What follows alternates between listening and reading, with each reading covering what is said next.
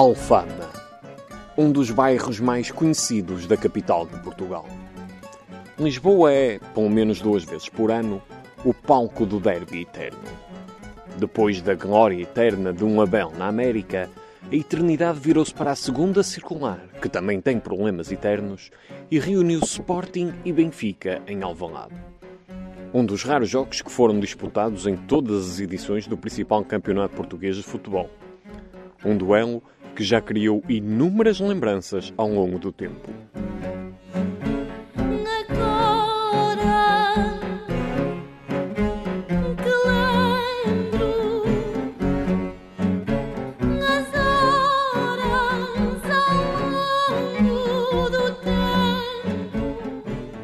Que recordações encontraríamos neste derby?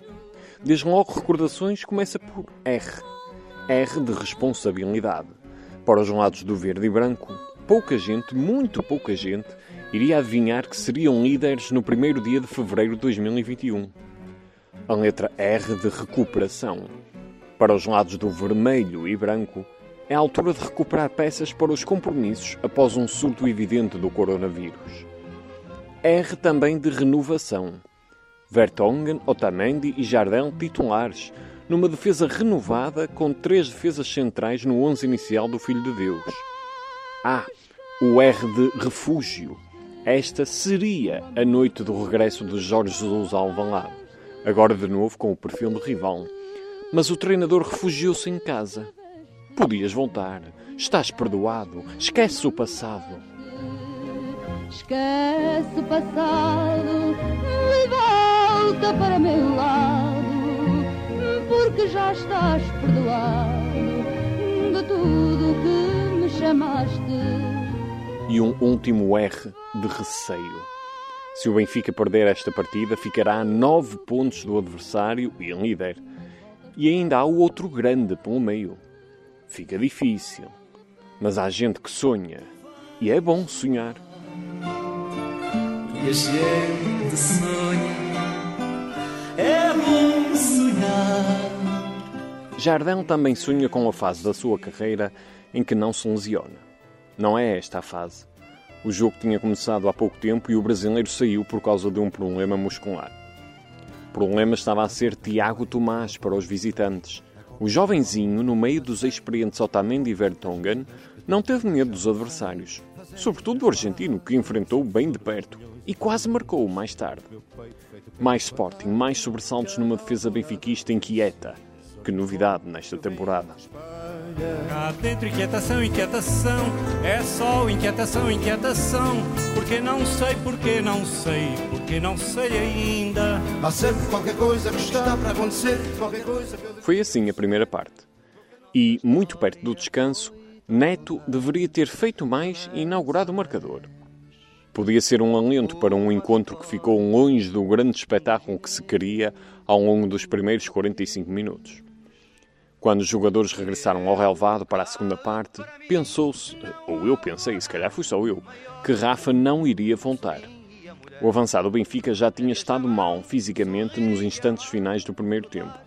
Mas lá estava ele, quase a cochear. Custava-lhe correr, doía alguma coisa, via-se. Mas um português arranja sempre força nas pernas.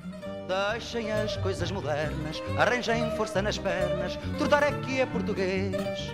Pareceu também que o Benfica tinha mais força nas pernas no recomeço do derby. Mais vermelho no início, mas boa reação verde logo a seguir. Nos primeiros minutos assistiram-se a situações de perigo, mas até ao final, remates à baliza, quantos? Quando os remates escasseiam, é provável que os gols não apareçam. É provável, mas não é certo. Minuto 92. Mateus Nunes colocou a bola lá dentro. Foi só a segunda vez que o jovem brasileiro marcou pela equipa principal do Sporting. Que bom momento para voltar a acertar. E que bela assistência da Vlaco Dimos. O grego, que é alemão, é um dos melhores elementos da sua equipa, mas nestas coisas de sair da baliza e agir nas alturas, é a segunda tragédia grega para o Benfica nos últimos tempos depois da que foi protagonizada pelo Tal que agora é campeão na América. Que festa no banco do Sporting! Ruben Amorim começou a correr aos saltos, quer lá saber do seu passado marcante no Benfica e da sua relação com o treinador que estava no outro lado. Ai não, não estava. O Sporting ganhou ao Benfica em casa. Há quanto tempo isto não acontecia no campeonato? Há uma década, ou perto disso. Bem, há outro registro que o Sporting não alcança há muito mais do que uma década. Há quase duas, na verdade. Mas se as coisas continuam assim nos próximos meses, a comitiva verde e branca começa a ficar convencida de que há linda luz ali à espera. Sim, estou convencido isto é mesmo assim.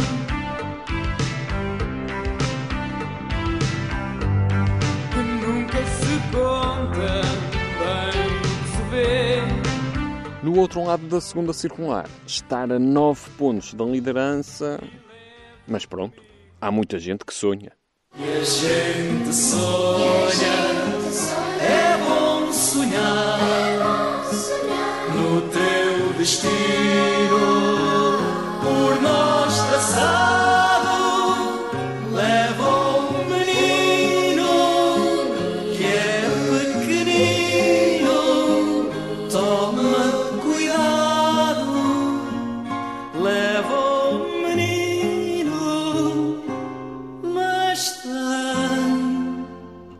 The.